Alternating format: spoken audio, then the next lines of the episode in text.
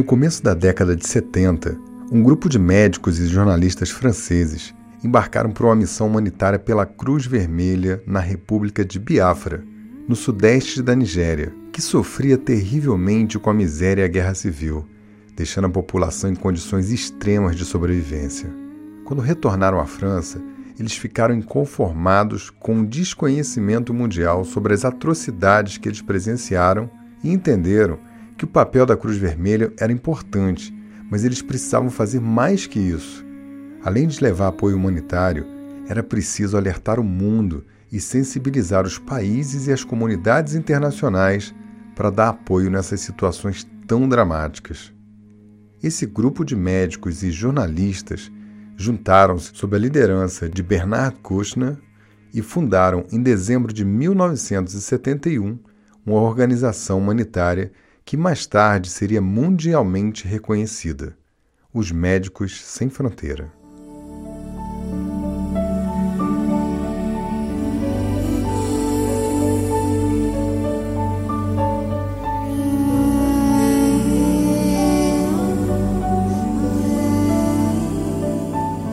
propósito deles era levar ajuda humanitária de urgência para vítimas de conflitos armados, epidemias, catástrofes e exclusão social. Em 1972, eles fizeram a sua primeira operação, quando a Nicarágua foi atingida por um terremoto que devastou o país. Desde então, os Médicos Sem Fronteiras vêm ampliando suas operações e hoje, 46 anos depois, eles estão presentes em mais de 70 países. A organização funciona com 95% da sua renda recebida de doações de pessoas físicas pelo mundo, como eu e você.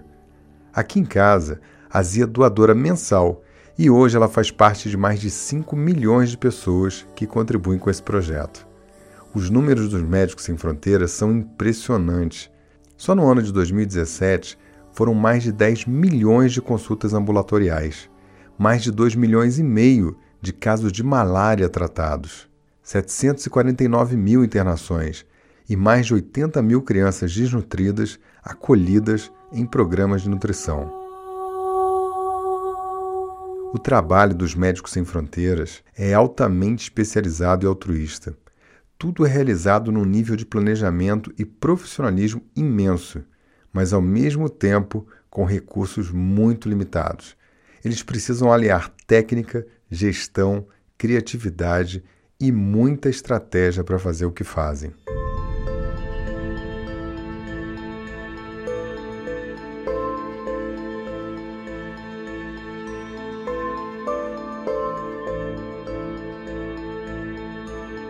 Os profissionais que são recrutados por eles não são movidos por dinheiro eles recebem bem abaixo do mercado pelo que fazem. Os médicos aceitam ir para locais inóspitos, inseguros e muitas vezes tendo que ficar meses tomando banho de balde, sem energia elétrica e correndo sérios riscos de vida. São profissionais que abrem mão do seu conforto pessoal para exercer a medicina humanitária. Numa entrevista recente, dada ao canal do Drauzio Varela no YouTube, a médica Ana Lúcia Neri conta como foi a sua primeira experiência nos Médicos Sem Fronteiras. Ouve só. E você que procurou os Médicos Sem Fronteira ou eles que te recrutaram? Não, eu que fui atrás. Eu mandei o meu currículo. Na verdade, eu não tinha grandes esperanças. Eu tinha na minha cabeça que eram, enfim, médicos doutorandos em infectologia, pessoas com altíssimas qualificações na área que iam. Mas na verdade o que a gente procura em Médicos Sem Fronteiras são, além, lógico, de uma formação técnica forte, é a motivação humanitária. Né? Eu sinto que foi uma das coisas que talvez o meu currículo tenha chamado a atenção.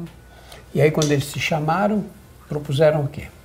Quando me chamaram, propuseram meu primeiro projeto foi na Etiópia, na verdade a 40 quilômetros da fronteira com o Sudão do Sul. Era um campo de refugiados para as pessoas que estavam fugindo da guerra civil do Sudão do Sul e atravessavam a fronteira para buscar abrigo na Etiópia. Um campo de refugiados que, na verdade, é uma coisa que eu nunca tinha visto no Brasil. 40 mil pessoas vivendo num pântano, embaixo de tendas de plástico, onde o nosso hospital era a única estrutura de saúde. E eu, como médica, era a única médica formada em um raio de quilômetros. Para os 40 mil. Isso. A cidade mais próxima ficava a seis horas de distância por carro. Mais adiante na entrevista, Drauzio fez uma outra pergunta muito interessante. Ouve aí. Muita gente desiste no meio do trabalho dos Médicos Sem Fronteira? Muita gente não, mas acontecem desistências. Às vezes as pessoas têm uma outra ideia do que vai ser e é um trabalho que exige uma fortaleza, uma resiliência psicológica muito grande. Eu, gosto, eu sempre conto a história para as pessoas que estão começando, né, brasileiros ou não, da minha primeira semana na Etiópia. Minha primeira semana na Etiópia, eu era uma médica, tinha acabado de chegar, os outros médicos já tinham ido embora, eu era, estava sozinha. E morreram sete crianças. Eu lembro que na minha vivência no Brasil, eu tinha visto uma criança morrer e era uma criança que já tinha problemas, enfim, neurológicos, morreu aos 13 anos depois de uma vida muito difícil.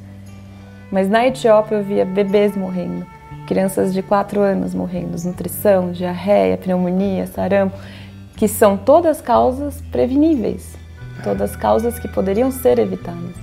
E essa minha primeira semana passou na minha cabeça várias vezes. Eu estou fazendo a coisa certa? Será que eu de fato deveria estar aqui vendo criança morrer todo dia? Mas aí eu, eu lembro até hoje que um, uma pessoa mais velha, uma é, obstetriz, né, uma midwife italiana, me pegou pela mão nesse dia que eu falei, olha, eu tô indo embora. Eu acho que isso não é para mim, eu acho que eu preciso voltar para o Brasil, eu não saí de lá para isso, não deixei minha família para isso. Ela me pegou pela mão e me mostrou as enfermarias, cheias de crianças sendo tratadas, melhorando, bem, tendo alta, indo para casa. E aí o que ela falou foi: foram sete que faleceram porque era isso, chegou o limite do que a gente poderia ter feito. Mas foram centenas que foram para casa pelas intervenções médicas que fizemos aqui. Então, esse é o foco que você tem que ter.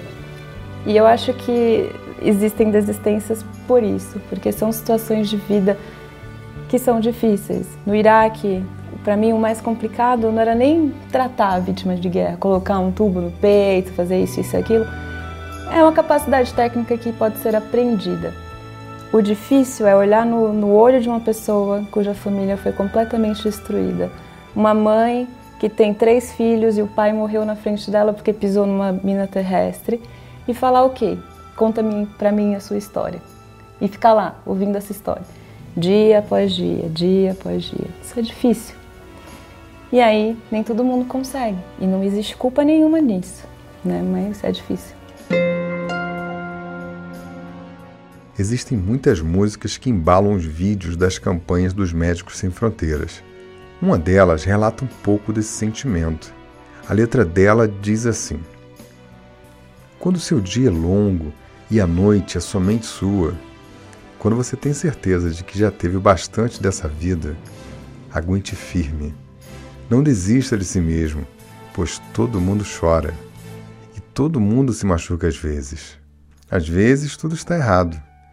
Agora é hora de cantar junto.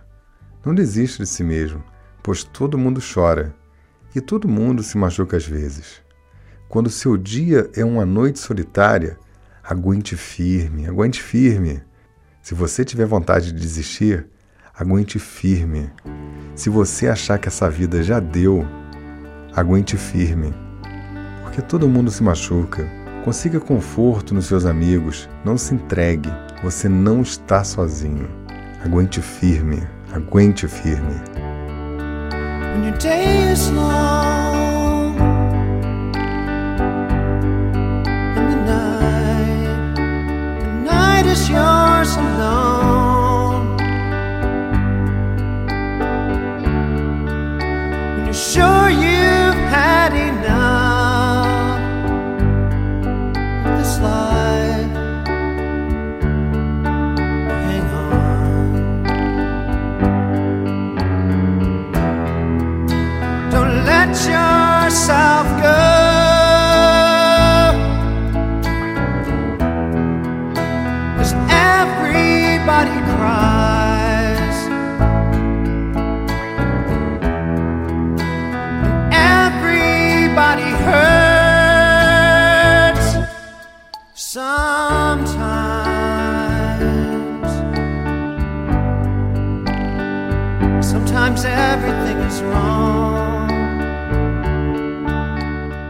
Todas as músicas desse podcast você encontra na nossa playlist lá no Spotify. Assina lá e ouve música boa para fazer a sua cabeça.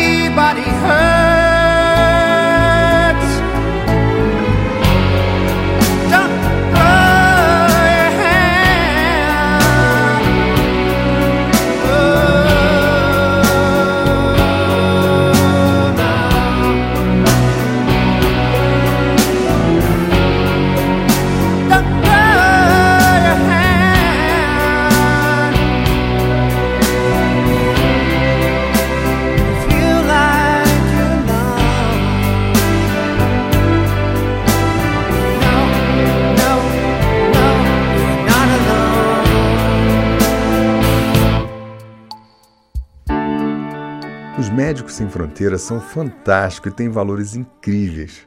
Um deles é a atitude. Eles fazem a coisa acontecer e fazem muito bem feito. Como eles são bons nisso, eu tenho aqui seis grandes lições que os Médicos Sem Fronteiras dão sobre atitude. Anota aí. 1. Um, não espere as melhores condições para agir. Os contextos podem ser terríveis, mas sempre é algo que pode ser feito para que você faça a diferença. No caos e na desolação é que as pessoas têm as atitudes mais importantes. Se os médicos sem fronteiras podem fazer a diferença num país miserável e em guerra, o que é que você pode fazer aonde você está? 2. Quem tem uma causa para agir, age de maneira incondicional. Então pense bem sobre as coisas que te movem porque são aquelas que são mais centrais no seu coração que podem colocar você em movimento. E quando elas são realmente importantes para você, você não vai jogar toalha, você vai conseguir.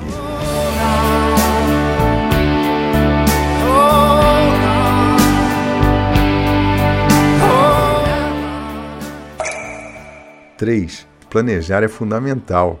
Antes de lançar uma ação no país, os Médicos Sem Fronteiras trabalham de forma técnica e estratégica com logística de guerra, altos padrões de processos e uma inteligência financeira apurada para fechar as contas. Eles são feras em planejamento, mas são melhores ainda em outra coisa: execução. Sobra atitude, eles fazem a coisa acontecer. 4. Normalmente, os Médicos Sem Fronteiras não aceitam doações de vacinas de grandes laboratórios, porque eles sabem que vão ficar refém dessa situação. E no final, os laboratórios usam esse argumento para poder aumentar os preços dos medicamentos para a população em geral, alegando que tem que repassar os custos das doações. Para você ter noção, um comprimido de hepatite C chega a custar mais de mil dólares. Então, os Médicos Sem Fronteiras decidiu denunciar esses abusos e bancar as suas próprias operações. Além disso, a atuação da empresa é sempre neutra, sem favores ou relações de dependência, justamente para que eles possam fazer o que tem que ser feito sem ficar refém do poder de países, empresas ou de qualquer outra organização. A lição aqui é: seja independente, tenha atitude sem vender a sua alma.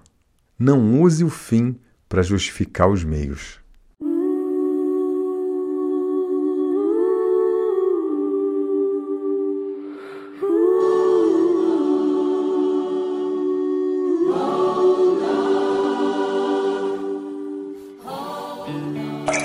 Quinta lição de atitude dos Médicos Sem Fronteiras: fazer muito com pouco.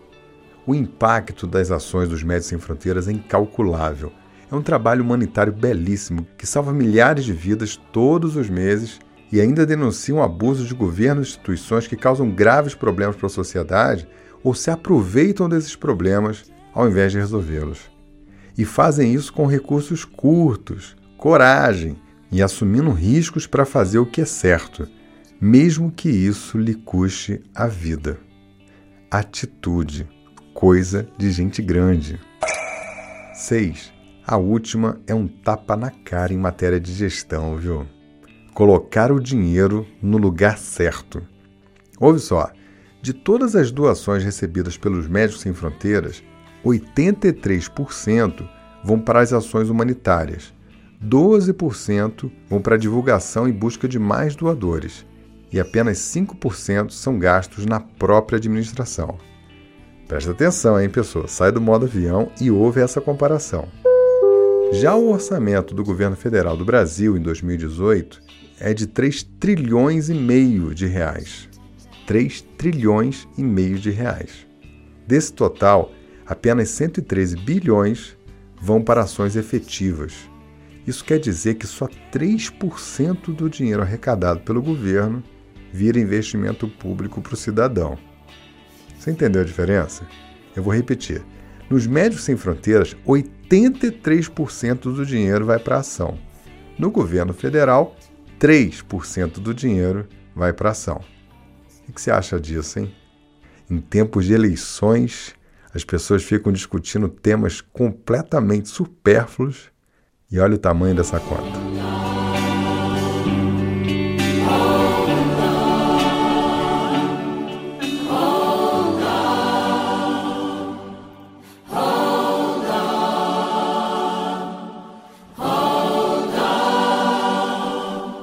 São muitas as lições dos Médicos Sem Fronteira eles dão um show em matéria de atitude. Que tal você ir mais fundo nessa habilidade, hein? Se você quer praticar, se empoderar e ter mais atitude, então vamos para as práticas HD desse episódio.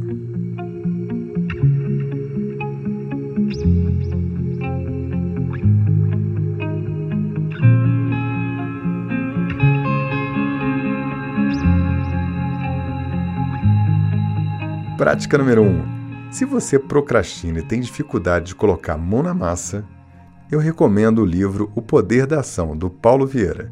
Tem ótimas dicas para você refletir e tomar atitude. Prática número 2. Se você ocupa cargos de alta gerência ou é executivo, então eu te recomendo o livro Execução, do Han Charan e do Larry Bassady. Um livro excelente com fundamentos teóricos e práticos para você aplicar na sua gestão e na sua empresa. Prática número 3. Pessoa, ter atitude não é só tomar decisão.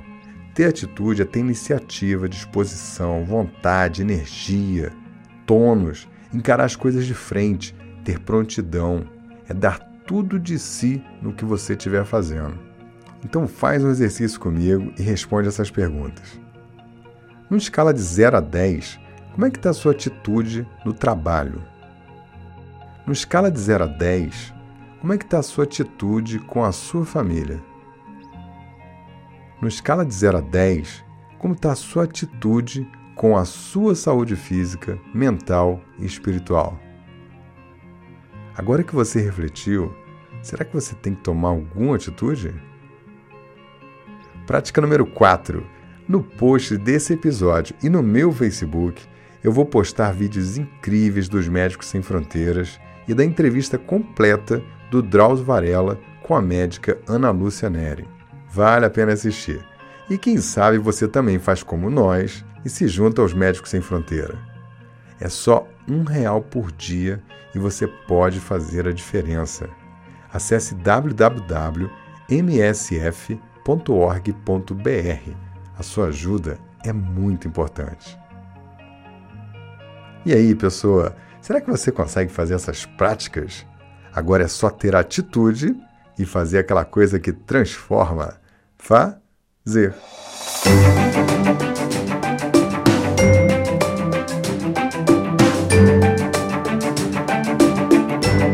pessoal, meu nome é Mike Oliveira, eu sou líder HD e fundador do Instituto Brasileiro de Liderança. Esse podcast é um dos nossos canais de conteúdo. Acesse o site liderhd.com porque tem muito mais lá para você. E hoje eu quero te fazer dois convites. No dia 25 de setembro, às 21 horas, nós vamos fazer uma masterclass ao vivo sobre liderança com atitude. É livre, basta você acessar o YouTube do Líder HD. O link está no post desse episódio. Vai ser uma hora de interação ao vivo falando de liderança e atitude. Que tal, hein? Você vem comigo? 2. Nesse mesmo dia, nós vamos abrir as vendas para mais uma turma do curso Líder HD. Um curso rico, transformador, onde eu entrego tudo o que eu aprendi sobre liderança de forma profunda, prática e com abordagem completamente fora da caixa.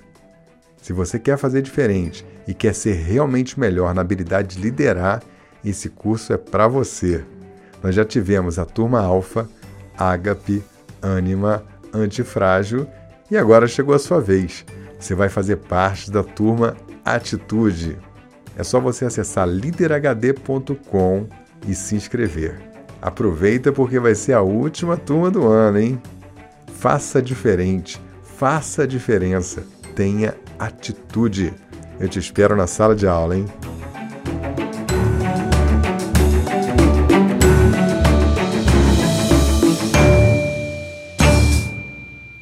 Bom, eu vou partindo e deixo você com a cereja do bolo desse episódio.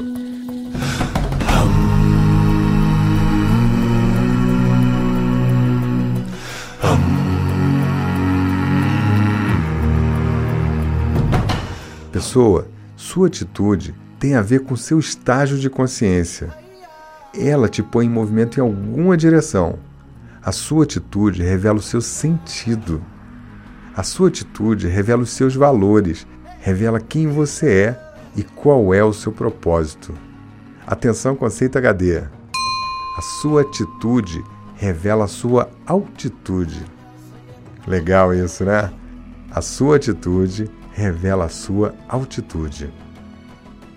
Quanto mais elevado você for, mais nobre e engajada será a sua atitude, mais disciplina, fé e energia você terá, mais inquebrantável será o seu caráter e melhor será a sua contribuição com a sua própria jornada e com o mundo que te cerca. Como já diria o Raulzito, na vida, você pode ficar sentado no trono de um apartamento com a boca escancarada, cheia de dentes, esperando a morte chegar. Ou você pode entender que tem um monte de coisas grandes para conquistar e não pode ficar aí parado. Depende da sua atitude. Qual é a sua?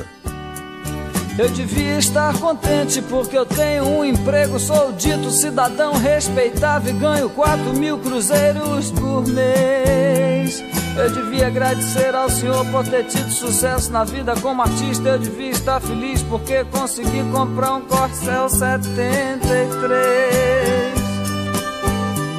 Eu devia estar alegre e satisfeito por morar em Ipanema depois de ter passado fome por dois anos aqui na cidade maravilhosa. Ah, eu devia estar sorrindo e orgulhoso por ter finalmente vencido na vida, mas eu acho isso uma grande piada e um tanto quanto perigosa. Eu devia estar contente por ter conseguido tudo que eu quis, mas confesso abestalhado que eu estou decepcionado. Porque foi tão fácil conseguir, agora eu me pergunto, e daí? Eu tenho uma opção de coisas grandes para conquistar e eu não posso ficar aí parado. Eu devia estar feliz pelo Senhor ter me concedido o domingo pra ir com a família no jardim zoológico da pipoca aos macacos. Ah, mas que sujeito chato sou eu que não acha nada engraçado. Macaco, praia, carro, jornal, tobogã, eu acho tudo isso um saco.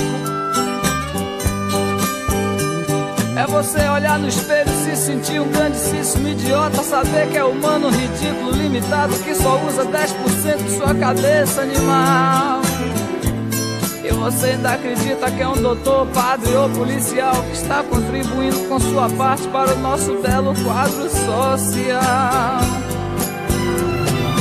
Eu que não me sento no trono de um apartamento com a boca escancarada, cheia de dentes, esperando a morte chegar. Porque longe das cercas embandeiradas que separam quintais, no cume calmo do meu olho que vê, assenta a sombra sonora do disco voador.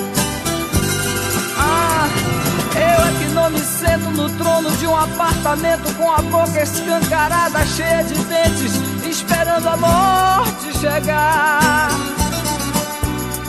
Porque longe das cercas embandeiradas que separam quintais, no cume calmo do meu olho que vê, assenta a sombra sonora de um disco voador.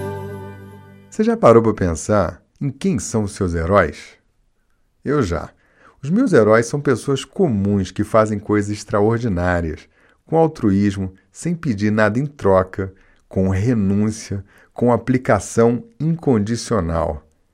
Os meus heróis trabalham silenciosamente, fazendo a coisa certa, com um sorriso no rosto, independente da adversidade, sem holofotes nem reconhecimento.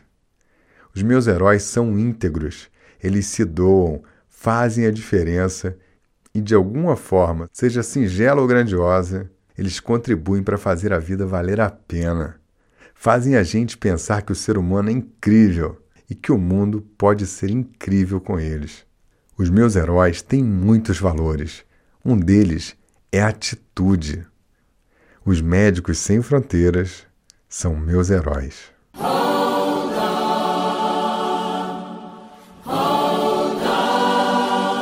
Era uma vez, em terras próximas e terras distantes, eu embarquei em uma dura jornada. Eu cruzei as estradas menos percorridas. Eu voei para muito além das montanhas. Ele curou uma mãe e seu filho. Ele subiu até as nuvens. Ele respirou fogo ela lutou contra criaturas cruéis.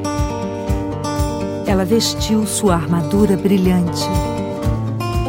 Ela enfrentou os gigantes do império. Stop bombing health workers. Stop bombing patients.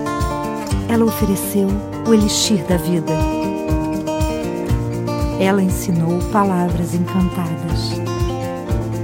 Eles gritaram sua indignação. Where is the human rights? This is not camp, this is prison. eles tomaram poções mágicas. Eles aprenderam a andar. Eles se perderam no caminho. Nós os encontramos entre o mar e as estrelas.